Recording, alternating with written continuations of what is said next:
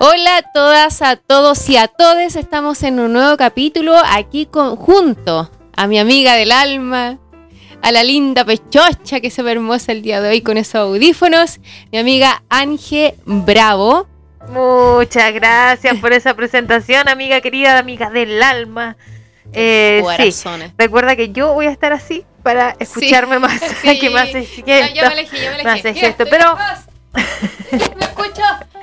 Bueno, Gracias por esa presentación y no podríamos estar aquí presentes si no fuese por mi amiga que ya me presentó Flor Florecita Arellano.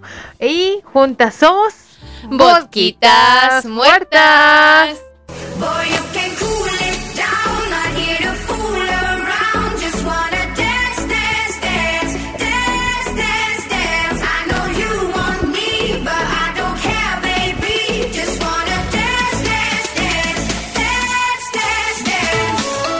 Y ahora sí partimos nuestro programa. ¿Nos extrañaron? Pues ya llegamos, una vez más con un programa especial maravilloso. Maravilloso. Pues, debo decir algo. Cuando dijiste, no, contamos con yo pensé que iba a dar un auspiciador, weón. con el auspicio de no. Stanislaya. Stanislaya. deberían auspiciarnos. el, el Stanislaya debería auspiciarnos. Sí. y pronto a lo mejor vamos a tener el auspicio de. Una ferretería. ya, pero ahora sí, vamos de lleno, vamos al punto tenemos importante. Un el día de hoy. Sí, estamos muy contentas porque tenemos un invitado, un invitado, pero espectacular, un invitado de lujo, como no todos los invitados que tenemos. Por supuesto, tenemos que seguir en esa línea. El invitado de lujo, un invitado maravilloso. Tenemos invitado. Ay, ah, se va a invitado. Sí, es que es muy, es muy importante. Es muy invitado. Sí, es un terapeuta es una persona que tiene un conocimiento enorme de un montón de temas, de un montón de terapias. Nosotras hablamos mucho de lo que es la salud mental y estamos enfocados bastante en ese tema porque nos importa mucho. Y nada más y nada menos los dejo con el señor Cristian Telles. Hola, ¿qué tal? ¿Cómo están? Feliz de estar aquí con ustedes, eh, chiquillas maravillosas que tienen un programa tan lindo y tan escuchado. Ah, muchas gracias, gracias, gracias por esas cinco personas que nos escuchan. Ahora van a ser seis. muchas gracias. O sea, sí, pues yo también voy a estar ahí escuchándola. Por supuesto. Pero por favor, Cristian, cuéntanos más de ti. Cuéntanos cuándo comenzaste, qué terapias haces, eh, por favor. Bueno, yo comencé eh, muy joven, hace solo 15 o 14 años, eh, con estudiando biomagnetismo y magnetoterapia, que es una técnica que utiliza los imanes, ¿no es cierto?, eh, con propósitos de eh, mejorar cualquier dolencia que física o emocional que tengamos. Y bueno, eh, con eso empezaron a aparecer varias inquietudes y empecé a, documentarme, ¿no es cierto? Eh, y fueron llegando personas también que eh, me fueron iluminando, ¿no es cierto? De partida quien está a mi lado desde hace algún tiempo y que me ha hecho el honor de acompañarme que con el Reiki, que es Marcela, que ustedes ya la tuvieron como invitada hace poquito. Sí, nuestra, ay, a Marce. nuestra invitada anterior, maravillosa Marce. Entonces, ella es una gran eh, promotora de que yo haya entrado en esto de las eh, terapias complementarias, de la medicina complementaria. Entonces estudié medicina china, eh, digitopuntura, ah. digitopuntura. Eh, y bueno, y, por el lado de las eh, terapias ya más relacionadas con lo emocional, eh, una eh, técnica ¿no es cierto? que se llama libertad emocional que desarrollamos junto con unos terapeutas españoles y, bueno, con harto estudio de, del funcionamiento de nuestro cerebro, de, de cómo la psicología ¿no es cierto? nos ha ido estudiando y ha ido generando mucha literatura al respecto. Eh, así como la psiquiatría, ¿no es cierto? Donde también habla de eh, el comportamiento eh, de toda nuestra especie humana. Claro. temas muy interesantes y la filosofía que termina siendo quien aúna todos estos conocimientos y que lo hacen fáciles de, de digerir. ¿Y cómo, cómo llegaste en primera instancia al biomagnetismo? Por casualidad. Eh, como suelen eh, suceder algunas cosas en la vida, eh, yo atravesé por un periodo bastante eh, gris, por decirlo de alguna manera, y eh, del cual salí con el apoyo precisamente de Marcela y de las terapias complementarias. Y hubo tal vez en uno de esos momentos una charla que hablaba precisamente de, de, la, de lo que se podía hacer con los imanes, de lo versátiles que eran y que tenían también una un acompañamiento de la parte científica, si se quiere, eh, bastante avanzado. De hecho, se estudia eh, en México quien eh, origina este o, quien empieza con este con esta técnica es un médico mexicano que incluso lo lleva a laboratorio, ¿no es cierto?, para probar el efecto que tiene el imán en el organismo. O sea, más que el imán, la carga electromagnética que, que tiene. Claro. O sea, carga electromagnética para que entienda el positivo, el negativo. Claro, todo el, toda la, Electroshock, ¿no? electroshock tam- también son parte un poco de, de- de todo el proceso, pero la, eh, la Tierra en sí es un, es un gran imán. digamos. Eh, si lo pudiéramos eh, reflejar de alguna manera, yo creo que es de, de público conocimiento que los imanes tienen un lado negativo y un lado positivo, eh, pero no tal vez con la connotación que habitualmente le damos a lo positivo y lo negativo, sino que simplemente hablamos de opuestos que generan una, un campo magnético o electromagnético y que es un campo de energía. Todos los seres humanos o todos los seres vivos, eh, independientes de, de a, la especie que pertenezcan, generan eh, una carga electromagnética. Y esa, de alguna manera, se ve interrumpida con, el, eh, con algunas dolencias o algunas emociones eh, fuertes y que los imanes ayudan a recuperar ese, Hay un micrófono que está haciendo. Ahí sí. Ahí sí, perdón, perdón, perdón. Hay un micrófono que está sonando mal. Ahí, ahí sí, ahí se fue. ¿No era yo? No, no. Bien. bueno, sí, Perdón, perdón, es que ahí. fuimos por el, por el problema con el micrófono. Puede ser que ahora ya está sonando bien.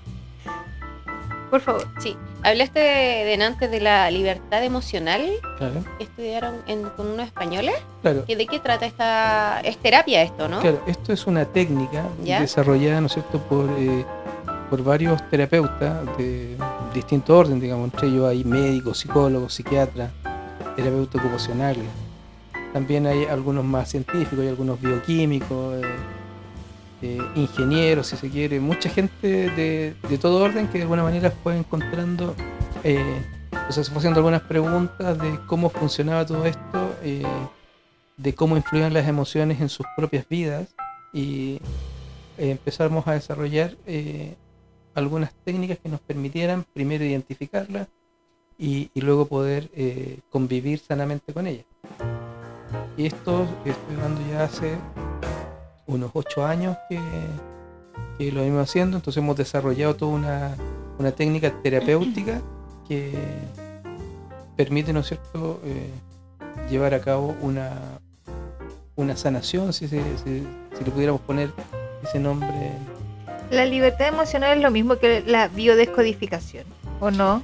No, la libertad emocional integra todas aquellas eh, técnicas, ¿no es cierto?, que hoy día se están conociendo como la programación neurolingüística, la biodescodificación, la- el mismo biomagnetismo, eh, la hipnosis.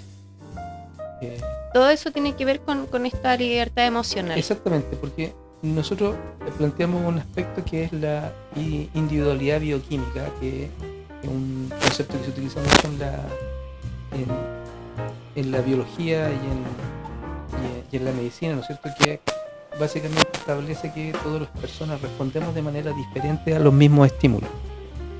Eh, entonces, eh, fuimos desarrollando, ¿no es cierto?, todas estas eh, técnicas que permiten enfocarnos con un propósito que es hacer que esa carga emocional, ¿no es cierto?, pueda ser canalizada o liberada de una forma que no sea necesariamente dramática. Entonces como la libertad emocional igual es como una terapia complementaria, es bien Mm. complementada dentro Claro. de... Claro, Tiene Es como una aristas. macro terapia. Sí, es como, Claro. como que lo incluye todo. claro, es, es una. De alguna manera hemos ido eh, integrando como lo mejor o, lo- o lo más efectivo de algunas técnicas que hoy día se utilizan, como la biodescodificación o la. que la biodescodificación tiene también un. eh, un comienzo o, o sus orígenes, ¿no es cierto?, en lo que es la nueva medicina germánica del doctor Hammer, que eh, es bastante radical en su postura, pero que habla precisamente de que las emociones terminan ocasionando alguna sintomatología. Mm. ¿no? Claro, que es lo que tú hablabas también en una de las charlas que Mm. diste hace algún tiempo atrás, eh, que hablabas, por ejemplo, de las alergias. Claro. Que las alergias también están ligadas a, a las emociones. Claro, las alergias básicamente son una, eh, una aislación que me protege de alguna situación eh, a la que ¿no, es cierto? no quiero enfrentar. ¿ya? Entonces, básicamente es eso. Una alergia es me aísla del problema. Yo había leído que era como una sobre, eh, re- sobre reacción que tiene el cuerpo frente a algo. Claro, el, eh, por eso no sé es que si la- algo. Sí, no, por supuesto. La alergia tiene una sintomatología que nos indica cuáles son las situaciones en términos emocionales que podrían estar afectando. Eh, por ejemplo, eh, nuestro cuerpo sobre reacciona básicamente para protegernos. Mm, claro. Entonces, si yo eh, tengo una alergia, por ejemplo, me lleno de sarpullido y estoy, no sé, comiendo frutilla.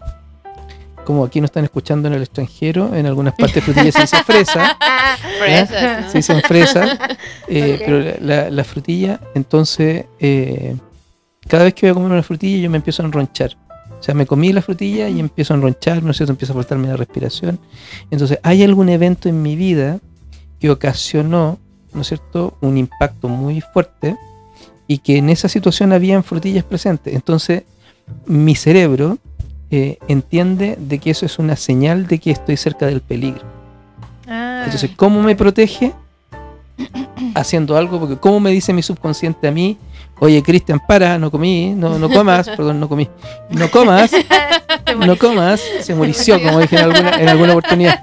No claro, comí, claro, no comas, no comas porque te va a hacer mal, porque esto. Y, y otra parte de mi cerebro me dice, no, pero eso es algo que te pasó cuando eres chico, entonces no pasa nada, ahora estáis bien, estáis seguro. Eso no pasa a No. nivel consciente. Entonces a nivel subconsciente lo que hace es protegerme. Y en este mismo ejemplo, por ejemplo, que lo, lo más Mm. probable es que este niño no haya tenido problemas con la frutilla antes de este evento, ¿cierto? Se provocó la alergia desde este suceso. ¿Qué pasa si cuando grande esta persona toma conciencia de este quizás recuerdo, trauma o situación que le sucedió? ¿Qué pasaría quizás con esta alergia?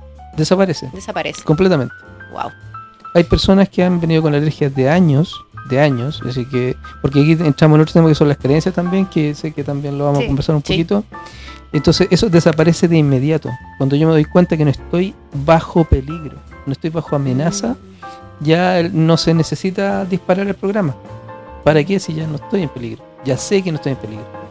¿ya? Entonces pasa que muchas veces las alergias eh, no son unifactoriales, sino que son multifactoriales. Entonces tengo alergia al polvo, al polen, a las pelusas, al pelo del gato, al pelo del perro, al pelo del... ¿ya? Pero todas tienen un origen que es similar. Cuando nosotros logramos encontrar cuál es ese origen, la alergia desaparece.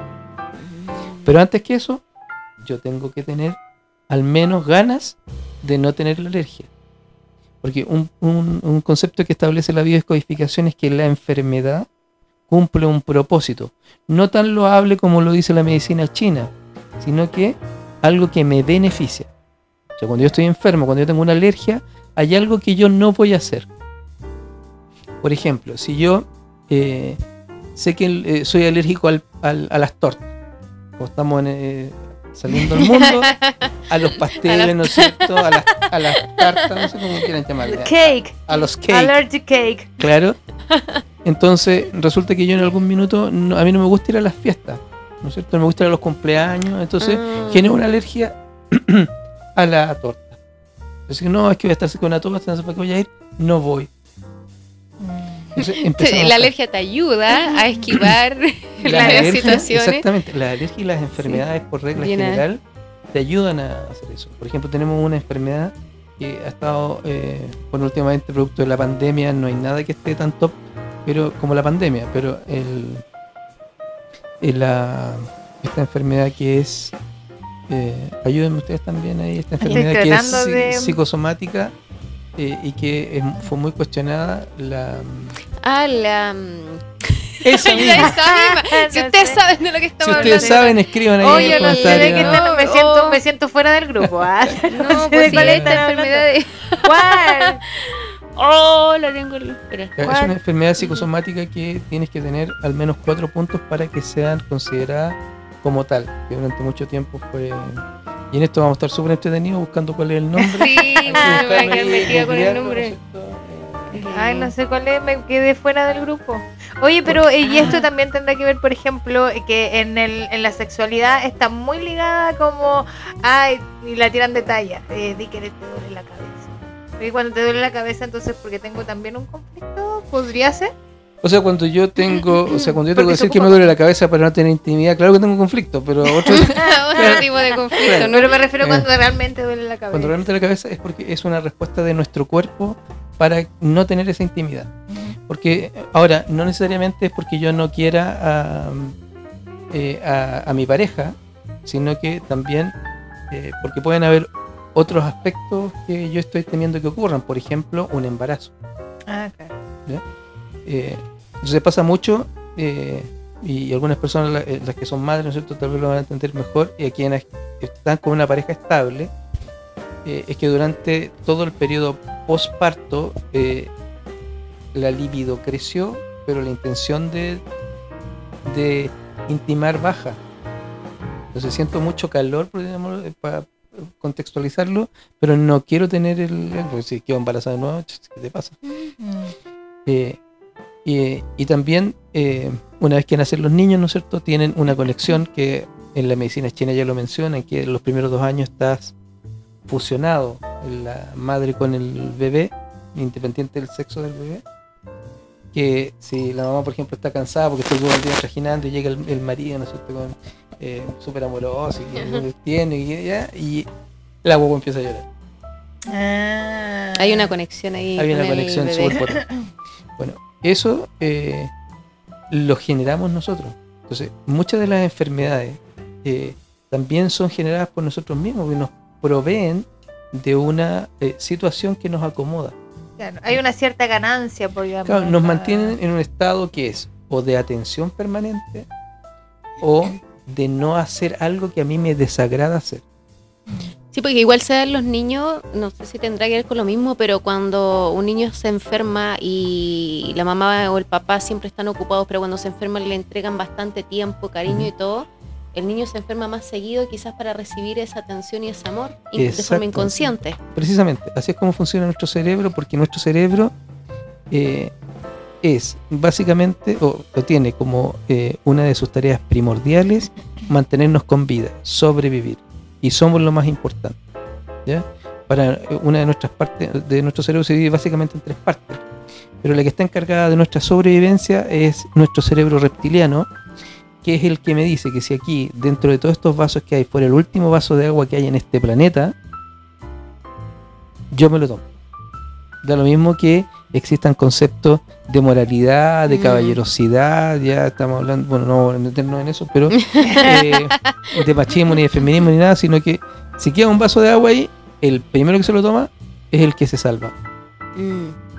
Y ahí no hay ni. Entonces la moral aparece como una conciencia social, ya como una necesidad de la sociedad, no de la persona. No necesitas la moralidad para vivir, por ejemplo. Ah, La claro, moral no- entiendo, no, sí. es algo ¿Ya? natural. No es algo Es natural. algo creado. Claro, es algo que se crea, ¿no es cierto? Para Dentro de creencia. dentro de las creencias. El tema que vamos bien, a bien tocar. la- Claro. bien, está bien ligado, está bien Claro. ligado. para permitirnos, ¿no es cierto?, una convivencia, eh, entre comillas, saludable. Mira, y ahora como estábamos hablando de De las, creencias, creencias. vamos a pasar a ese tema porque es súper importante. Nosotros todos, todas, todos estamos llenos de creencias. Ya eh, creencias que vienen desde familias, desde la familia que te inculcaron, por ejemplo, la religión o el gusto por ciertas cosas, el, creer, no sé, pues que si yo hago tal cosa me va a llevar por tal camino, qué sé yo, ese fin de cosas. Entonces, nosotros en, en algún momento es posible cortar con esas creencias, Eh, podemos nosotros desarrollar nuestras propias creencias. ¿Puede existir un ser humano que crea sus propias creencias o siempre vamos a estar llenando de las creencias de los demás? No sé si me, me entendí. Un bombardeo de, de palabras. creo que no te entendí. No. Eh, claro, eh, primero que todo, a- aclarar una cosa. Lo que yo comento o lo que yo opino tiene que ver con mis reflexiones, con, eh, digamos, Con mi, con- con mi búsqueda, eh, con mis creencias. eh, Las versiones naturalmente. vertidas por eso. Sí, las personas son menores- solo responsabilidad Entonces- de Que quien la emiten. Claro, entonces, eh, básicamente son las conclusiones a las que yo he llegado después de haberlo estudiado y no necesariamente representan la verdad única. No es que digan, no, estas cosas son de esta manera y así es definitivo. No, pero sí me he ido dando cuenta que tienen cierto sentido eh, y si aplicamos el menor de los sentidos ocupados, que es el sentido común, eh, la invitación es a investigarlo. O sea, si me hace ruido, si me dice, no, lo que está diciendo este compadre, investiguelo, léalo. Exacto, Y- como dice Valdebenito, duda de todo. Sí. Investiga, duda de todo. Sí, no me creas nada. Eh, pero en la práctica te vas a ir dando cuenta de que mucho de esto es orientativo. Porque Ujú. no es que tengas que verlo como- necesariamente como yo lo veo, pero sí investiga. Eh, las creencias principalmente nos ponen en una situación que es de, de alguna manera podríamos llamarlo zona de confort, ¿no es cierto? Las creencias que hemos tenido a lo largo de nuestra vida nos han transformado en las personas que somos. Entonces, si yo pongo en duda mis creencias, de alguna manera estoy dando un mensaje a mi subconsciente de que tal vez no estoy tan seguro de lo que soy. Entonces, la primera pregunta que aparece ahí, naturalmente, es ¿quién soy? Entonces, si puedes responder quién soy, eh, ya tenemos la mitad de la pega hecha. El resto es irlo buscando. Ahora, tu pregunta era bien amplia, entonces, eh, básicamente nosotros creemos en lo mismo que creen nuestros padres, que creen nuestros tíos, nuestros abuelos, nuestros tatarabuelos, etc. Y por ahí aparece de vez en cuando alguna oveja negra, ¿no es cierto?, que pone en duda aquello. Y lo único que hace es venir a hacernos ver eh, que hay alguna dificultad o hay algún problema en ese planteamiento. Entonces, las creencias como tal, tú puedes tener tus propias creencias, claro, tú puedes formularte una creencia eh, y, y llevarla al nivel de ser inobjetable para el resto. Absolutamente, y eso requiere de entrenamiento. Eh, en alguna oportunidad, algunos eh, fisioterapeutas dijeron que los reflejos no se podían programar. Está desmentido por más de 25 estudios en todo el mundo de que tú puedes programar tus reflejos. Programar tus reflejos. Eh, tu reflejo. Wow. Entonces, eh, hay algunos que son básicos de protección, ¿no es cierto? Cuando alguien me va a pegar en la cabeza, yo levanto el brazo, ¿no es Claro. cierto? Cuando me da vergüenza, me tapo. Claro. ¿sí? O cuando vas manejando, ¿no? Cuando vas manejando, por ejemplo. Entonces tú puedes programar que cuando vayas manejando frente a determinada situación, tu reflejo o tu primera reacción tiene que ser esta. Y lo programas, ¿no es cierto? Y lo empiezas a trabajar hasta que es automático. Mm. Porque un reflejo es una reacción automática frente a un impulso. Claro, no sé si un ejemplo puede ser que uno ve videos de choque o de asalto, por ejemplo, ahora que están los asaltos, que te, re- te roban el auto, uno empieza a pensar, yo tengo que reaccionar de esta forma si me pasa. ¿cierto? Y voy como concientizando, porque quizá en- si no lo pienso, hubiese, mi primera reacción es gritar o, o correr. Pero a lo mejor si lo pienso, lo analizo, lo analizo, puedo llegar a tener esa reacción cuando me pase. Exactamente. O sea, tú puedes programarlo a ese nivel. Pues es en el fondo usar las herramientas que usa habitualmente nuestro cerebro, pero de manera consciente en lugar de inconsciente. Entonces yo puedo programar que si alguien me viene a saltar y viene por la derecha y saca una pistola, yo en lugar de saltar del auto y caer sobre él, es quedarme callado, entregar las llaves y bajar. Claro. O, ¿cachai? yo puedo programar esa respuesta. ¿Ya? ¿Y cuándo vas a saber que esa programación fue efectiva? Cuando eh, te ocurra una situación de esa categoría Exacto. y tu reacción sea así. Si tu reacción no es esa, no lo hiciste. No, esto con madera para. No, por eso, pero eso, madera, por eso, nuestro cerebro, si bien es cierto, es un tanto perezoso, pero no perezoso porque sea flojo en sí, sino que eh, él está permanentemente usando la, la menor cantidad de energía posible, porque siempre tiene que mantener una reserva para cuando nosotros necesitemos correr, atacar o defendernos. Claro, es como cuando dicen que, no sé, pues, por ejemplo, una madre ve en peligro a su hijo y saca fuerzas de donde uno nunca se imaginó y puede, no sé, levantar un auto. Sí. Por ejemplo. Bueno, eso está, y y eso está documentado. Sí. O sea, ha pasado muchísimas veces. Bueno, entonces nuestras creencias nos hacen que eso no sea posible. Mm. ¿Ya? La- Ujú. Esta creencia colectiva, porque hay una creencia que es individual y hay una que es colectiva. Claro, por ejemplo, hablábamos de Nante que en eh, Tras Bambalina. Ah, ah, en una conversación muy agradable que tuvimos. agradable, por supuesto. Y que la quiero rescatar porque me gustó mucho. Que hablamos el tema de que, eh, claro, dentro de nuestras creencias está el hecho de que siempre estamos mirando a futuro. Estamos hablando de que tú dijiste el quién soy, pero siempre estamos y nos preguntaron también externamente Mm. quiénes queremos ser, que quieres ser de grande y siempre nos han dicho de que cuando tienes un sueño tienes que ir por otro. Ujú. Entonces siempre estamos pensando en el futuro, pero no, ve- no vemos el presente. Entonces la respuesta a quién soy es muy difícil contestarla porque no estamos viendo el presente. No estamos nunca en el, en el momento de vernos a nosotros, siempre estamos al futuro, proyectándonos, qué vamos a eso, hacer, y eso quiénes también somos. es parte de una creencia. po. Absolutamente.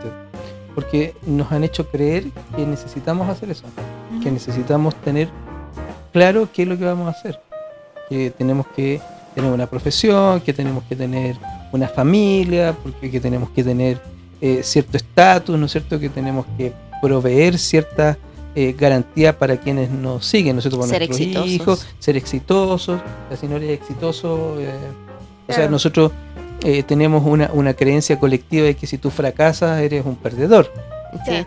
Y que hoy en día el ser exitoso ha cambiado, porque antes el término, lo que yo eh, escuchaba, eh, en la encuesta que el- el- hiciste. en la encuesta que hice, que la que hice con la botita y yo, es que antiguamente, por ejemplo, una persona exitosa era que él lograba casarse y tener hijos y tener un trabajo estable. Y a eso le sumabas una casa propia, por ejemplo, y un auto. Uy, no, Hoy en cumplió día, todas las expectativas de esa persona. Hoy en día el ser exitoso es la persona que logra viajar. Si tú no logras viajar y tener tu casa y tu auto, no eres exitoso. Entonces las creencias, claro, van cambiando, pero de forma colectiva. No sé a dónde voy con esto. Se me fue. No sé si me ayudan con una pregunta. Eh, ok, o sea, Eh, Yo creo entender tu cuestionamiento en términos de que, eh, sin duda, la evolución de, la, de, las- de los seres humanos o de cualquier especie siempre implica que vas cambiando tu- tus parámetros y tus creencias también se van modificando. Pero hay algunas que son muy radicales y que están muy permanentes. Entonces, eh, parte de esa evolución también es que vaya cambiando eh, ese, ese esquema. ¿ya? O sea, si tú hoy día tienes una opinión sobre algo, eh, tú puedes evolucionar y cambiar esa opinión. ¿no es cierto? Entonces, si tú te das cuenta en, en- en una hora, cambiaste de opinión, eh, está la idea de que tú no eres una persona de convicciones firmes. Claro. sí, Sí, pues se te acusa Sí, de inconsecuente. exacto. Amarillo. a mí me amarillo. pasa mucho y yo me lo cuestiono a mí misma, ¿cachai? Porque yo Ujú. estoy muy segura en algo. Temas de feminismo, por ejemplo, muy segura. Y luego pasa cierta cosa, ah, no, po, ¿cachai? Y lo pienso y digo, no, no pienso, pienso ahora de esta otra forma. Exactamente. ¿Cachai? bueno, eso Y eso es parte de si- la evolución. Y sí, po, uno mismo a veces se juzga porque uno está acostumbrado a que si uno tiene que ser de una línea y respetar esa línea y ser como fiel a, un, a, a los pensamientos, ideologías Claro, que uno sí. tiene.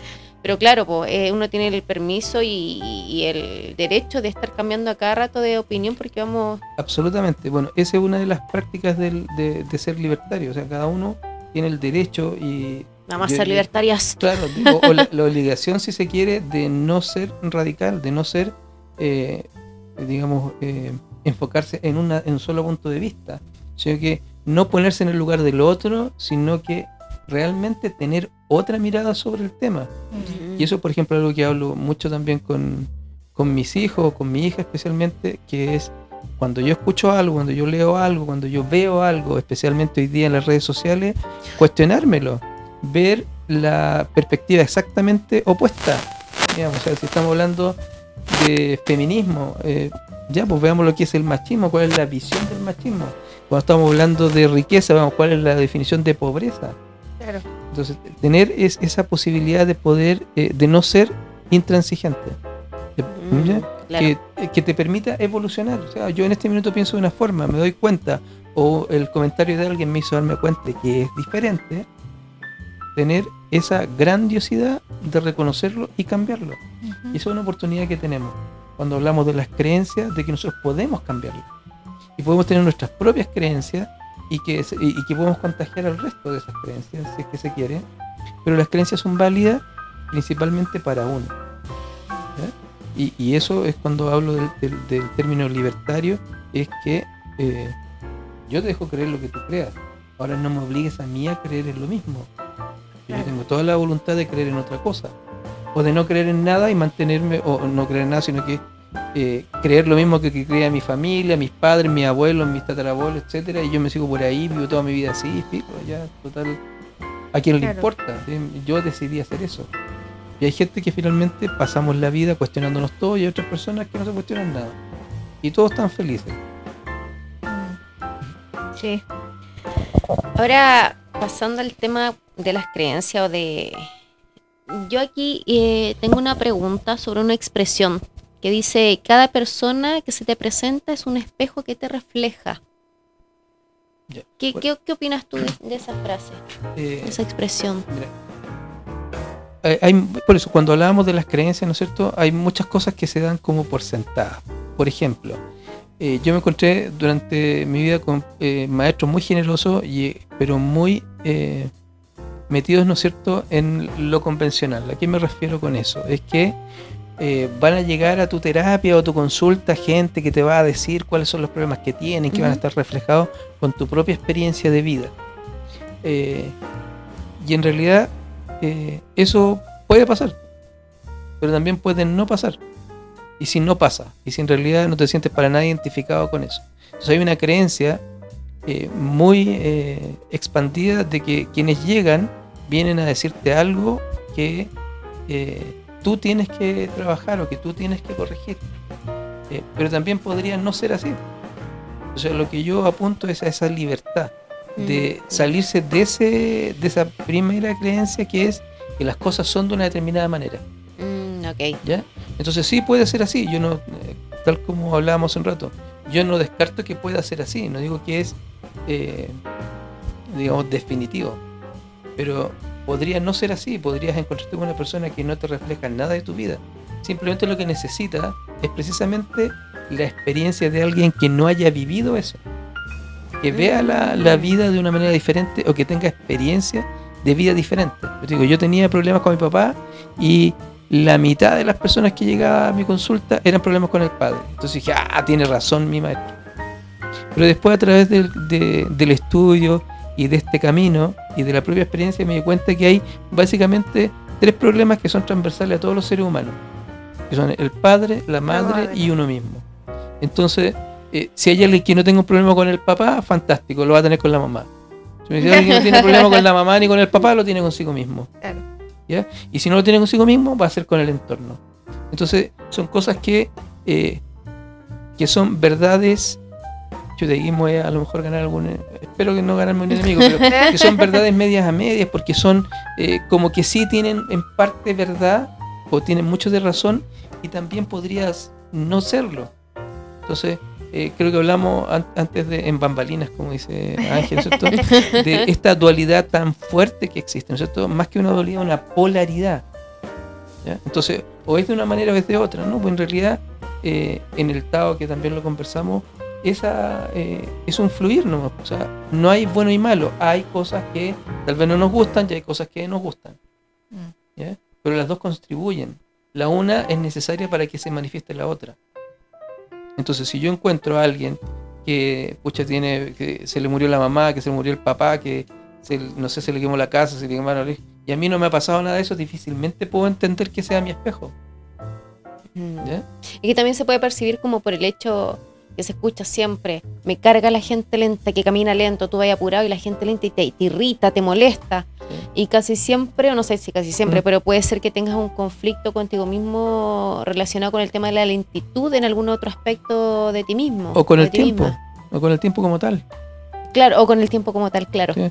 Entonces, eso. Entonces, yo no digo que no sean un espejo, pero tampoco digo que es. Que siempre, siempre sea, es así. sea así. Claro, no es una regla. No es claro, Claro, no es una regla. Es como por regla. ejemplo, cuando hablan del karma. O sea, el karma es una creencia que se ha instalado en, el- en Occidente hace más o menos como unos 60 o 70 años, porque antes no existía. ¿Ya? ¿ya? Entonces, antes no es que no existiera el karma. O, No existía acá. O, o la creencia del, del karma. No existía aquí. Es que acá el karma llegó como el sushi. Llegó bien arreglado. Chilenizado. Bien chilenizado. Entonces, así- Con pollo. Y, lo Con visto, claro, y lo que hemos visto en distintas terapias, ¿no es cierto? En distintas eh, ramas, ¿no es cierto? Eh, la misma filosofía oriental es difícil plantearla acá porque el- la mentalidad occidental está primada, ¿no es cierto? Como hablábamos hace un ratito, principalmente por Estados Unidos, porque es lo que nos venden en las películas. Claro. ¿ya? Eh, hay una forma diferente de, de hacer las cosas. Tiene que haber un protocolo para hacer, tiene que haber, y esto es lo que voy a sentir después de que lo haga. Y si lo estoy haciendo bien, voy a decir que tiene que haber un Claro. método. Muchas gracias. Sí. Tan. Eh, eso es- tiene mucho que ver con todo eso. Y, y claro, si yo voy viendo esa evidencia, naturalmente que fortalece o que reafirma mi creencia. Mm, claro. ¿ya? Pero si, si a mí me criaran, ¿no es cierto? Eh, y no me mencionaran que el karma o el dharma existiera, eh, no voy a tener karma, Mm, claro. no voy a tener un dharma. Entonces, eso es contextual al lugar donde nazco, a las personas que me crían, a la mentalidad que quieren que yo tenga, etcétera. Y eso está influenciado por todo el entorno, de todas esas creencias hacen que yo me forme en lo que soy hoy día. Qué Con respecto a lo que, que, que, que es muy interesante Sí. todo esto, la conversación de- en la, tras Tras maestra. uh, Hoy estuvimos más de una hora hablando porque de verdad el tema da para mucho. Sí, con respecto al karma, ¿tú, ¿tú qué piensas que el karma, cómo se vive el karma en esta vida? O, o cómo en las vidas. Yo prefiero, para, para mí... Es que la cara que pone Sí, como porque el car- desafiante. claro, es que el, ¿Qué car- piensas? es que el karma es el karma. No, pero que me llama la atención. es- es Ah, como-. Ah, Claro, es como ah, cuando tú le preguntas a alguien si cree en Dios y dice que no y después se siente culpable porque realmente creía en Dios, entonces ahora Dios me va a castigar. Sí, es como que Dios no. Claro, claro, no, es que, el, escuche. claro, que el karma no existe, ¡ay! se te cae un- el Claro. edificio encima. ¿Cómo que no existe el karma? Claro, lo que hablaba hace un rato, existen fundamentos y existen situaciones y, eh, y películas que te dicen que sí existe. Es como el propósito en la vida. ¿ya? Ah, Yo tengo que tener un propósito. Un propósito ¿ah? Tengo un propósito. Yo estoy en un camino de iluminación. ¿ah? Eh, y resulta que mi, lo que me muestran como iluminado es un eh, el Dalai Lama o, un- el Buda, ¿no es cierto? Y, y qué tienen en común? La meditación, la tranquilidad, el apartarse, el abstraerse del entorno. ¿De qué gracia tiene que yo sea un gran meditador si estoy solo en el Tíbet? Claro. Anda a meditar al Sí, pleno pues. paseo humano. Te desafío. Te desafío, Siddhartha. Claro, exactamente. Ahí eh, medita ahí en, en, eh, Puente con, con Ahumada, ¿no? Claro. ¿Cómo se llama esta calle? En la Plaza de Armas. Medita ahí, pues, Armas. ¿ya? Especialmente a las 6 de la tarde, que está lleno de. Claro, en Pionono, Claro, al lado del carrito entonces- de completo. Claro, entonces, eh, con esto yo sé que muchos eh, instructores, ¿no es cierto? De, o, o muchos maestros de esto, van a decir, no, esto no, no tiene idea. Eh, y probablemente sea así. Pero eh, yo voy a aplicar el sentido común. Si yo tengo eh, una idea de cómo es meditar, por ejemplo. Y para meditar yo tengo que estar en un lugar tranquilo, en silencio, con suerte con agüita cayendo, y que ojalá esté una, una brisa, ¿no es cierto? Eh, que me permita estar cómodo, que no haga frío, etcétera. Y yo no tengo esas condiciones, no estoy meditando. ¿Ah? Pero podría estar en un videojuego, ahí, y hay una desconexión total de la realidad del entorno de la vida. Sí. Y eso es la meditación. Es más, hay un estudio hecho en Estados Unidos, que es un país tan poderoso, eh, tan, tan fantástico, Fantástico. eh, donde hicieron precisamente, pusieron a unos monjes tibetanos y a unos chicos jugando video y escanearon su cerebro, hicieron electroencefalograma y tomografías de cerebro en el minuto en que ellos estaban jugando y el otro meditando. Lo único que están en el presente fueron. No, no solamente eso, sino que al final los chicos que estaban jugando videojuegos sin ninguna preparación en meditación, ninguna, eh, registraban zonas en el cerebro mucho más eh, entregadas a la meditación que los monjes. Mm. ¿ya? Entonces, eh, hay un, un tremendo paradigma que para eh, meditar tienes que estar quieto, tranquilo. Sí. Y no es así, po. Yo que- claro, porque probado existe el, pro- científicamente. el, el protocolo de cómo debe ser El la método. meditación, el método, Claro. y es lo que hablábamos de antes, lo que me pasa a mí cuando voy a meditar. pues. Entonces, eh, dentro de esto también está el desde parte del monje, yo, discúlpenme monje, pero también hay un ego, hay un ego en el cual me dice, claro, yo tengo esto, yo sé lo que se siente y esto es así, es de esta manera. Entonces, Claro. lo que yo les decía de repente, claro, yo me pongo a meditar y digo, ok, lo que está pasando en este momento lo estoy pensando o realmente lo estoy viviendo. Y claro, lo estoy Te- intelectualizando. Bien. Claro, pero a lo mejor ellos se dejan llevar por esa ideali- idealización de lo que es la Esa meditación imaginación que dentro tuvo, de, pues. claro, y dentro de este protocolo. Entonces, claramente no está Igual, yo, por ejemplo, lo que te comentaba el otro día que, que me ha dado por cocinar y me gusta mucho y me desconecto totalmente de todo. Y también para ¿De mí es como. De toyo. de todo. Y para mí es como un tipo de meditación igual, pues Es ese que- momento porque me desconecto claro. de todo. Estoy. Exactamente. Y eso es meditación. Exacto. Sí. El tema es que, de acuerdo al canon, al patrón, ¿no es cierto? Eh, tiene que reunir ciertas características para que sea válido. ¿Y válido para quién? Para un profesor, para un maestro, para un guía, para quien sea. Si al final tiene que ser válido para ti, lo que a ti te provoca. para uno. Entonces, si el karma existe, puede ser que para quien decida eh, creer en que eso existe, va a vivir una vida que está marcada por el karma y va a actuar de una manera determinada por eso. Igual lo que pasa Ah. con los pecadores que, ¿no es cierto?, no hacen cosas malas para que, ah, ¿no es cierto?, cuando, oye, ¿sabes qué? Yo quiero comer carne el viernes porque el viernes de Semana Santa, has pecado todo el año y te preocupas con carne. Entonces, son situaciones que tienen que ver con esa eh, eh, lo caradura que somos de pronto frente a ciertas situaciones, Sí. Sí. eh, a, a no reconocerlo. Entonces, eh, la libertad emocional también va enfocada en ese aspecto. O sea, sé libre. De, de- de- Claro, Pero es que para poder ser libre también tenemos que enfrentarnos con la parte fea de nosotros. Por decirlo así. Claro, por eso, por eso es una decisión que tomas tú, si quieres sufrir tu transformación o quieres vivir tu transformación. Mm. Y si es que quieres transformar. Porque así como hay karma, hay dharma. ¿no cierto? Que Sí. supone que hay un propósito de vida. Y mientras más divino sea ese propósito, mejor. ¿No es cierto? Eso eh, eh, toca la esencia, toca nuestras intenciones, toca nuestros deseos, etc.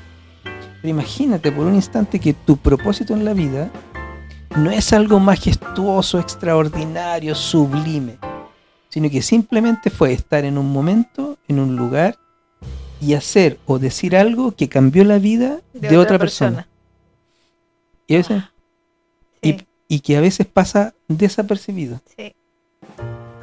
Pero no, porque a mí me vendieron que tiene que ser algo, mi propósito Es de como, vida. es como cuando te Claro. hacen eh, regresiones, a, ¿sí? tipo de regresiones y siempre fuiste un guerrero, un, un Claro. iluminado, un Sí, yo- monje, nunca yo- fuiste la señora que estaba bailando ropita en el río. Yo, yo, yo, yo estudié, yo estudié hipnosis en uno de los institutos más importantes de Chile. Ah, A, a ver si el, no- el Instituto de Hipnosis de Chimbarongo. no, el Instituto de Hipnosis de Chile que está reconocido a nivel ¿En la internacional. Instituto de Hipnosis de Chile. Ah, Ah. es que se me Está reconocido a nivel internacional, tiene eh, reconocido en, en prácticamente todo el mundo como un centro de estudio certificado y tiene, ¿no es cierto?, como eh, propósito de este comentario eh, ver si yo a través de una hipnosis, ¿no es cierto?, regresiva como tal, ¿qué consigo? Eso por un lado, y lo voy a dejar ahí en el aire. Pero segundo es que habitualmente aquellas personas que son hipnotizadas en la televisión nunca son personas humildes. Habitualmente- a ese tipo de regresión me sí. refería, no a, no a las del sí. instituto de Ah, perfecto. Ah. No, muchas gracias. Solamente para dejarlo. ¿Ah? Eh, Era como para la tele. eso. Ya, perfecto, sí. Ellos siempre o fueron Napoleón o fueron Cleopatra. Claro. fueron- pero tiene que ver precisamente con lo que vende. Con lo que, claro, si yo soy eh, un ser del espectáculo, un, eh, no tengo ningún problema en serlo, pero si lo fuera, eh, Claro, no voy a. Ah, no, si yo era un estercolero en, en Arabia Saudita. claro, era la mosca Sí, que estaba en el estiércol. qué poco glamour. tiene. Era el estiércol. Entonces, eso es, es precisamente con lo que hablabas Sí. tú hace un rato del éxito. Yo me acuerdo que una vez conversábamos de este tema y me dijiste que, eh, claro, por ejemplo, el cerebro no puede recordar cosas que no haya vivido. Entonces, sí. muchas veces, por ejemplo, en una conversación y tú me decís como simplemente como cierra los ojos, ya, visualízate de tal forma y uno se iba, yo por ejemplo me iba a tal época y te daba una fecha exacta ¿Mm? y te daba una- un vestuario exacto. En cambio, nos han, cu- nos han dicho como que a la hipnosis te muestran el péndulo y tiene que haber todo Sí, un no. proceso. Y en realidad yo contigo viví Sí. que la experiencia no Eh, era, por eso, es que la No hipnosis. era tan así. Por eso, las creencias Pero que no, están no tenéis que entrar en un estado profundo para poder llegar a ese tipo de información dentro de... Va a depender de ti, de, de qué tanto eh, crees en lo que estás viviendo, en la experiencia que tienes. Entonces la ciencia, yo por eso siempre estoy muy cerca de la ciencia, la ciencia ha establecido que el cerebro no puede recordar cosas que no haya visto o haya vivido. Pero tú lo pudiste haber visto en la televisión. Es que- sí, por eso mismo te iba a preguntar. Tú Lo puedes verlo en la televisión, en un libro lo leíste y tú lo imaginaste, Sí, no, o, yo- lo, o lo soñaste. Claro. Lo fusionaste. Exactamente. Mm. y eso si alcanzamos lo vamos a ver en un, un poquito más adelante, pero quiero terminar con la idea del, del Dharma Sí, y dale el nomás. karma. Como para, como- solo como para cerrarla. Entonces, si tú creciste con esos conceptos eh, de la rectitud, de la virtud, ¿no es cierto? Hay una idea de que te va a ir bien en la vida. Mm. Pero si no, te va a ir mal.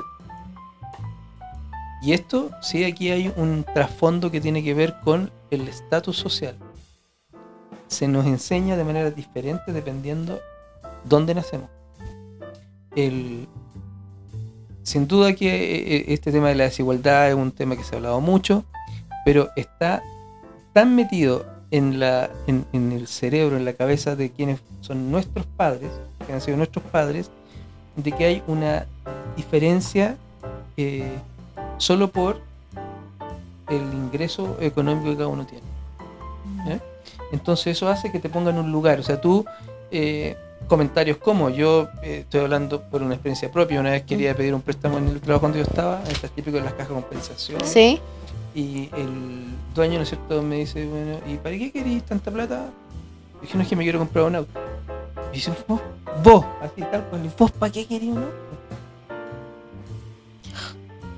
Sí, en realidad no sé, pues, pues soy, soy aspiracional, ¿no es cierto? Entonces eso tiene que ver con esas creencias tan arraigadas para que, o sea, que, que nos modelan. ¿eh?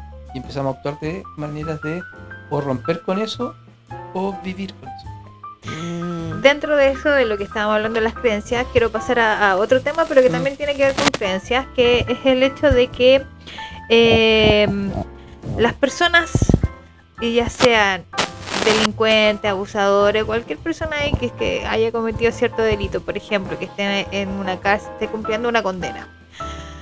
¿Crees tú que una forma real para, para volver a, a ser eh. Reinsertado. reinsertados en una sociedad, ellos deberían tener alguna especie de, o se les debería dar una especie de terapia de libertad emocional para poder lograr cambiar ciertas creencias, porque finalmente muchas de estas personas también es porque dentro de su entorno crecen con ciertas creencias también. Y esa creencia es una creencia de que, no sé, pues por ejemplo, los narcos desde chicos les pasan una pistola a un cabro chico y para él es normal. Y eso está bien. Los hábitos que se viven Lo- en lo- cada tipo de familia donde hay exacto. delincuencia. Exacto. Entonces, más que solamente encerrar a alguien porque cumplió una condena, eh, o sea, porque cumpli- com- cometió un delito, también debería tener algún tipo de, de- de- de terapia, ¿no? Claro, o sea, si nosotros hablamos desde la perspectiva de la reinserción social, por ejemplo, eh, que todas las personas que están privadas de libertad o que han cometido algún delito, por, por grotesco que, que sea, digamos, o por terrible que sea, vamos desde los desde los abusos infantiles, las violaciones, hasta, no sé, por lo, eh, la estafa, eh, tienen que ver, como bien lo dicen ustedes, con, con la formación, o sea, con cómo crecieron, eh, Sí. dónde crecieron, cuáles eran los, eh, digamos, los parámetros que esas familias tenían. ¿ya? Y sin duda que a toda persona, eh, independiente su, su situación, eh, trabajar, eh, ¿no es cierto?, en liberar toda esa carga emocional que yo he acumulado siempre va a ser muy provechoso. Ahora, con las personas que están privadas de libertad, además podría funcionar muy bien el término de cómo ellos llegan a empatizar con el entorno, cómo empiezan a hacerse conscientes del daño o del perjuicio que han provocado en, en el ambiente que ellos, en el que también existen. No, es, no, es, no es menor. Pero eh, hay un estudio en, en, España que ahora no, me acuerdo muy bien de, de quién es, eh, es un instituto, una universidad española, no me acuerdo exactamente cuál es, donde precisamente ellos veían que la eh, principal razón, por ejemplo, de, la, de, las personas que delinquían, aparte de los factores socioeconómicos, era precisamente el desbalance emocional que, tenían, la falta de contención que tenían estas personas en sus entornos, mm. que de alguna manera es responsabilidad de los padres, de su familia directa, pero cuando no están, ¿quién es? ¿Quién tiene que hacerse cargo de eso? Entonces, eh, el tratamiento, ¿no es cierto?, de la libertad emocional como tal, eh, hace que estas personas logren eh, reconstruir sus vidas. De alguna manera eh, también perdonarse. Porque en un momento caen en cuenta de que lo que hicieron está mal y que causaron un daño. Ahora, eh, nosotros en, los ensayos que se han hecho en algunas instituciones, los resultados te diría que están mitad y mitad. Principalmente porque requiere de un apoyo económico que no, que no está disponible. ¿Ya? porque eh, es como esto como pasaba con los eh, ex militares o veteranos de, de alguna de las guerras, eh, de esta más reconocida, cualquier guerra en realidad, pero esto se hizo mucho en Estados Unidos con los veteranos de la guerra de Vietnam, y que mejoró su calidad de vida considerablemente y su relación con el entorno. Entonces, como eso no hemos podido llevarlo a cabo en términos de tener un estudio como acabado, yo te podría decir que hoy día hay un 50 y 50, que a las personas les va a servir muchísimo independiente de que estén privados de libertad o no sean delincuentes, pero principalmente en la reincidencia, mm. ahí es donde teníamos un, porcentaje muy alto de mm, falta de reincidencia. Las personas que, se, que fueron tratadas no reincidieron nunca. Mm. Bueno, yo personalmente siento en este tipo de casos que, que, como tú lo nombraste y formulaste esta pregunta, me la replanteé harto, la, la pensé harto y sí, pues si hubiese una reinserción también emocional o con terapias como esta complementaria, eh, de verdad, muchos casos de cuando salen de cárcel por haber cometido algún delito, las cosas serían muy diferentes. Claro. ¿Cachai? Porque lamentablemente cuando a ti te ocurren cosas de delito, uno tiene rabia contra el delincuente o a la persona que te hizo daño monetariamente o físicamente o como sea. Pero cuando logras conocer a chicos que han vivido desde chicos solos en la calle, sobreviviendo como animalitos, ¿cachai? Tú decís, ¿cómo, ¿cómo van a tener otra proyección de vida si sobrevivieron? De esa forma. Entonces, eh, después cuando ya son grandes, obviamente tú tienes ya la, posibilidad de decidir sobre tu vida, pero ya tienes todo un camino atrás de sobrevivencia, de desprotección, de, mil cosas. Y ya, cometes un error y tienes esta posibilidad, ahí De tomar conciencia, de perdonarte, como lo decías tú, de, de, de no sé, tomar conciencia de lo que le hiciste a otra persona a lo mejor hay un gran porcentaje de gente que sí sería reinsertada mm, socialmente, A lo mejor no, claro, a lo mejor no todos, pero sí un gran porcentaje, pero siempre teniendo en claro que yo por lo menos en mi pregunta estoy formula que estoy formulando, estoy integrando incluso a esas personas que son abusadores, a, esas personas que son... De hecho, la otra vez hablaba, era un tema muy interesante porque se estaba levantando un tema, eh, un grupo eh, eh, de pedófilos, en donde ellos buscaban eh, ¿cuál es la palabra? No sé si es legalizar, no era legalizar, pero sí eh, que se aceptara casi como un movimiento homosexual, por ejemplo, el tema de la pedofilia. Entonces, habían varios argumentos, porque uno, por ejemplo, está el tema de que no, ¿cómo lo vaya a normalizar? Ya, pero por otro lado está el tema de que sí sería bueno que se hiciera ese espacio, esa instancia en donde hubieran canales de apoyo, canales de ayuda, en donde tú pudieras tener la libertad de decir, ¿sabéis qué? Lamentablemente tengo esta atracción por los niños, necesito la ayuda. Porque ese canal no estaba, no existe. Hasta el de- hoy no está ese espacio. ¿Cómo yo pido ayuda? Porque si yo lo reconozco, obviamente soy juzgado inmediatamente y no recibo ningún apoyo para poder cambiarlo o controlarlo para no dañar a otros niños. Ojo que la terminología yo no, no sé si la tengo muy clara con pedófilo y el hay otra palabra más que se identifica, que unos son los que sienten atracción, pero no, eh, no, no tienen hechos, no hacen nada, pero sí tienen esta atracción con los niños, no sé si video, cosas por el estilo, pero no son capaces de atentar contra un niño directamente.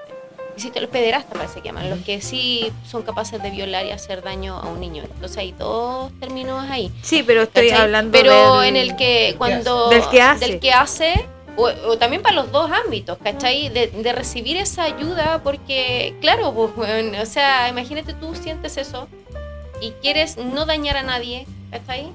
Y te brindan ayuda, a lo mejor puedes seguir viviendo como una persona dañar al prójimo, por decirlo de alguna manera. Igual debe ser complicado tratar a alguien así, no sé. Claro, ahora eh, hay un, un tema que es la terapéutica que se enseña poco en, en- bueno, en, en- en todas partes, digamos, se enseña poco. Que es precisamente qué hacer en situaciones donde eh, te ves enfrentado a conflictos de, morales. Claro. O sea, una, ahora hay ciertos parámetros que nosotros por lo menos siempre enseñamos que tienen que ver con lo que dice la ley con respecto a eso. ¿ya? O sea, por ejemplo, cuando tú eh, detectas que hay un niño abusado, tú tienes que informarle, independiente el tipo de terapia que haga.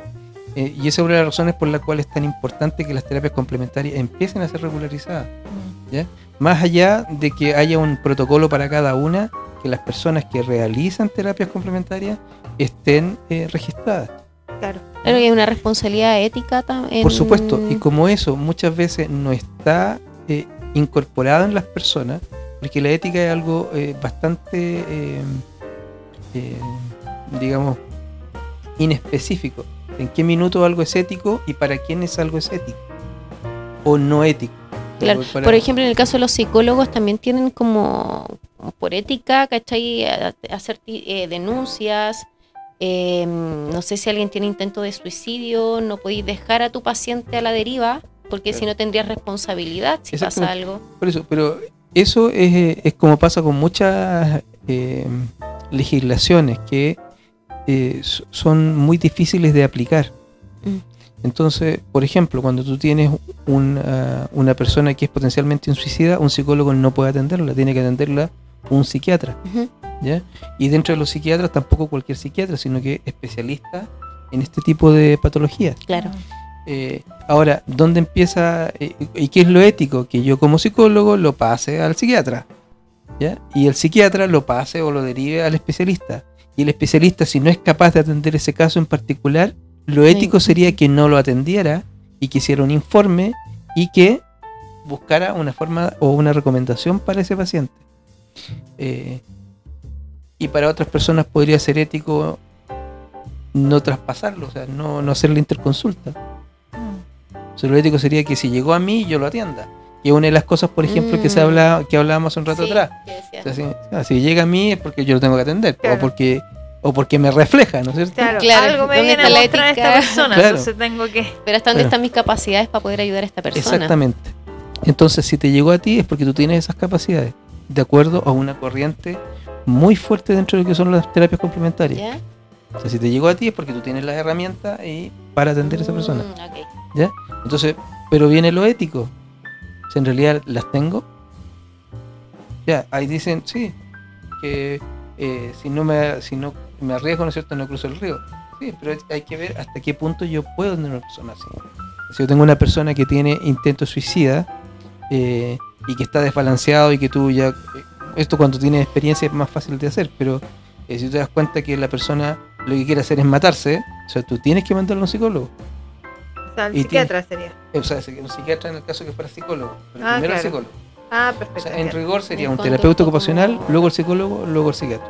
entiendo. Conducto regular. Ese sería como el conducto regular. No, porque tú, habitualmente, la gente que trabaja en, en terapias complementarias no son psicólogos. Que a veces pareciera que fueran, eh, es diferente. Pero en realidad hoy día en las terapias complementarias no hay una responsabilidad civil frente a un paciente. Por más que ese paciente lo invoque, no hay, pues tú estás aceptando tácitamente al entrar a esa consulta que estás aceptando lo que te va a decir el otro o lo que te va a hacer el otro.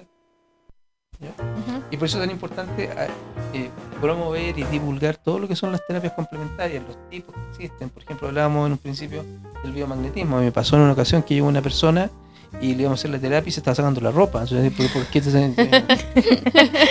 o sea, me dice, no, es que la persona que me hacía antes hacía que yo me desnudara. O sea, entiendo que hay un desconocimiento profundo de lo que son las terapias.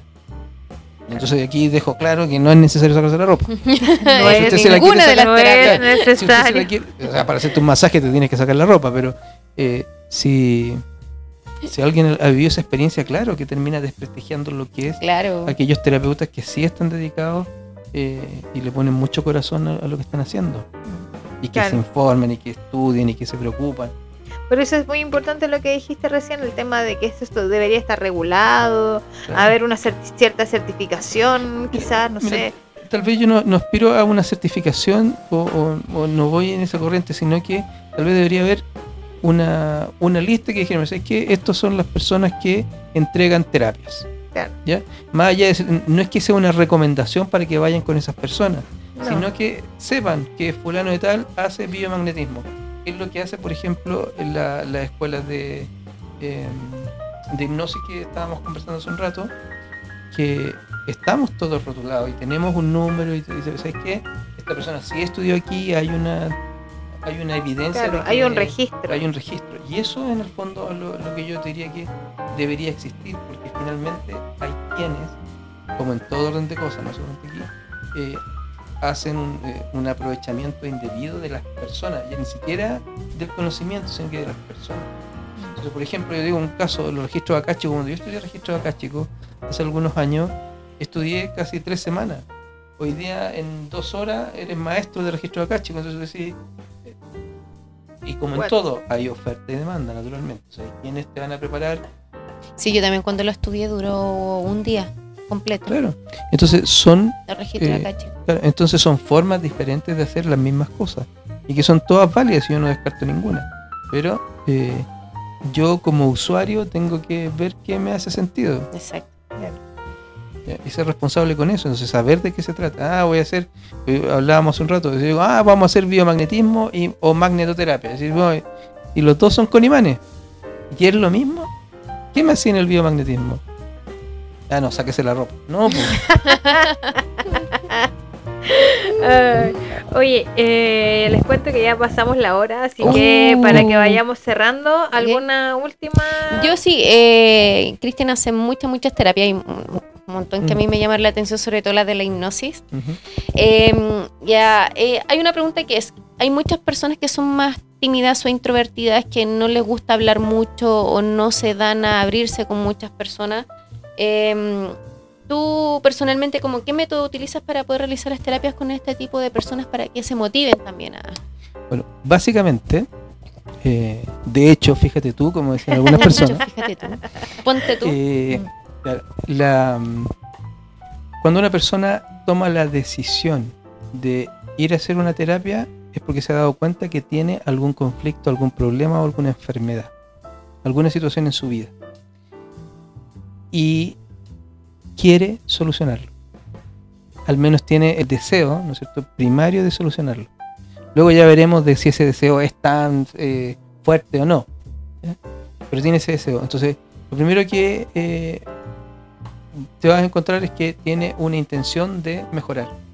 Porque entiende que en su vida hay algo que está que no está bien. Pero aquí hay personas que les cuesta hablar.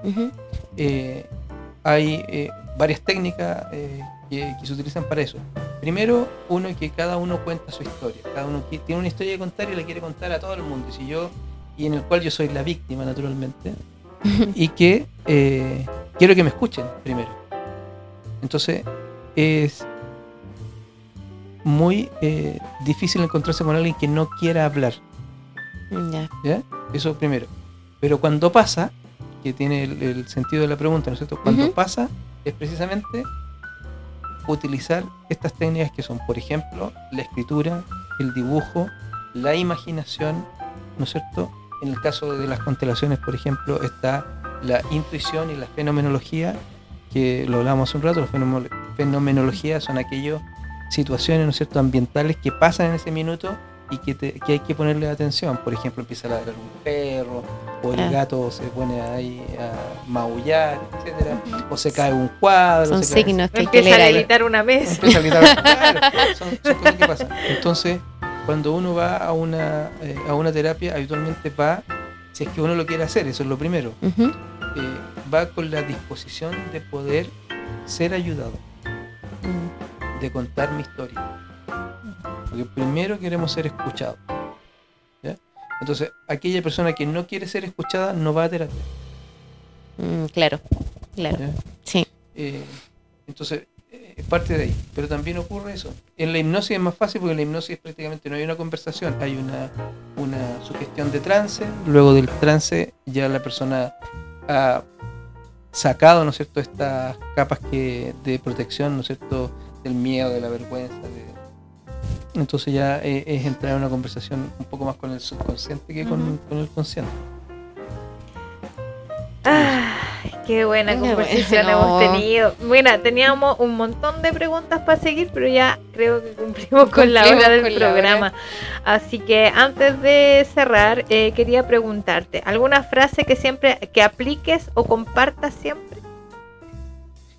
Eh, fíjate tú. ¿no?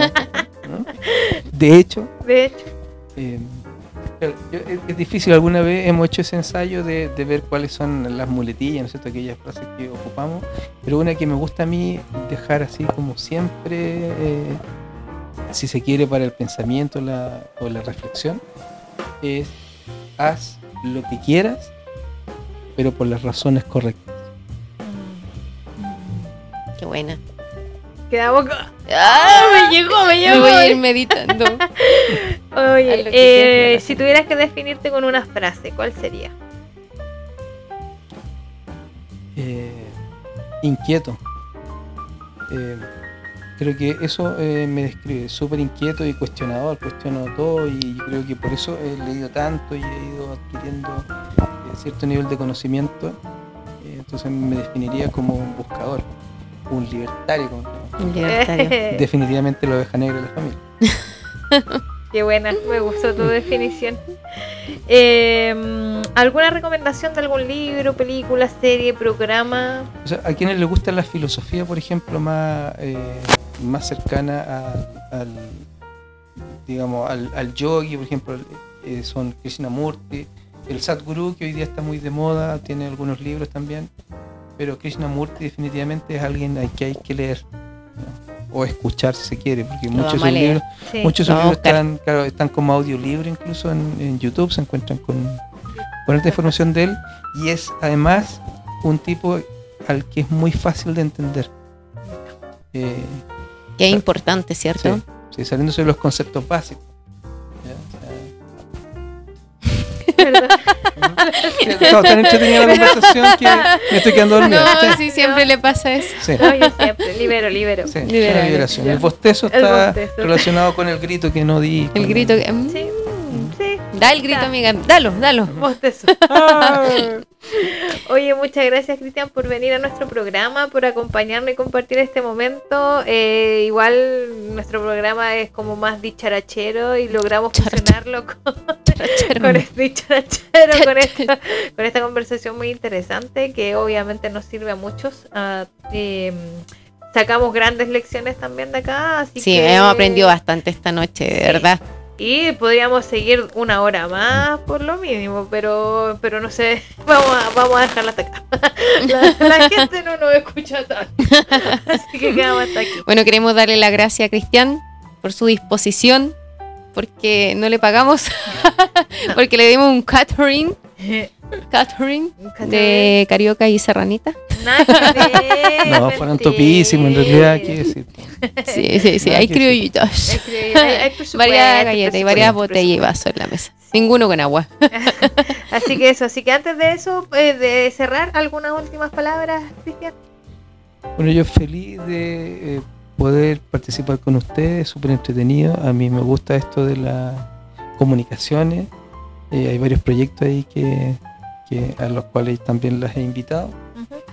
Y bueno, alentarla a que, que están haciendo algo fantástico y que cada vez va a ir eh, uniéndose gente, cada vez va a haber más oyentes, ¿no es cierto? Más seguidores. Hay que de pronto tener eh, algo de paciencia. Muchas, Muchas gracias. Bueno, invitarlas también a que eh, nos sigan en nuestras redes sociales. Eso, ¿no es eso, sí, las redes dejemos las sociales. redes sociales. Pidan, por pidan horas para las terapias. Claro, es a almaycuerposano.com, www.almaycuerposano.com eh, y El ahí Instagram, el- el Alma y Cuerpo Sano. Alma y Cuerpo Sano. Sí. Entonces ahí pueden encontrar mucha información, hay bibliotecas de, de videos, de libros, de eh, los talleres que hacemos, ¿no es cierto? Los cursos, las charlas, informarse ahí de, de Salen todas las terapias que hacen también. todas las terapias que hacemos y una explicación de la terapia que también yo lo encuentro muy necesario. Claro, porque mucha gente llega y toma cosas que no sabe de qué se tratan, entonces aquí está todo, también está la Sí. biblioteca virtual que hablábamos la semana Ujú. pasada, tienen un montón de libros, está enlazado al canal de YouTube también para que puedan ver algunas charlas que también están, Sí. que son que, que tú has dado. Hay videos también con alguna programación, si no me equivoco, ¿no? Sí, hay algunos videos que están eh, orientados en esto de, lo que es la hipnosis, ¿no es cierto? Que de reprogramación, Sí. relacionados principalmente con el perdonarse. Eh, también está ahí algunos links con las presentaciones que hemos hecho en Mindalia y porque somos todos internacionales. Por supuesto, por Las supuesto. fresas, las fresas. Así es. Así que nada, pues eso. Eh, Bueno, más- damos cierre, algo más que. Sí, nada más que decirles que los terapeutas, los terapeutas de alma y cuerpo sano son personas muy familiares, muy agradables y uno se siente muy en confianza. Así Para es. toda la gente que nos oye, búsquelos alma y cuerpo sano.com, www. Hashtag, hashtag, http. Todo al revés, pero no importa. ¿Se, se entendió? Sí, bueno. Eh, bueno, alma y cuerpo sano. Alma y cuerpo sano. Alma y cuerpo sano. Sí, hoy el, micrófono de nuevo me atrapó. Atrapada. Bueno. Así que le damos el cierre entonces. Este fue nuestro décimo programa con un gran invitado. Y los dejamos hasta el que. Está enredada en el micrófono. Atrapada. Sí, sí. Vamos a despedir entre los tres. Entre los tres. Sí, Vamos con él. ¿Ah? sí, a la cuenta de tres entonces nos despedimos para un luego, la próxima semana, un nuevo capítulo de Boquitas muertas. Y dice... Salud.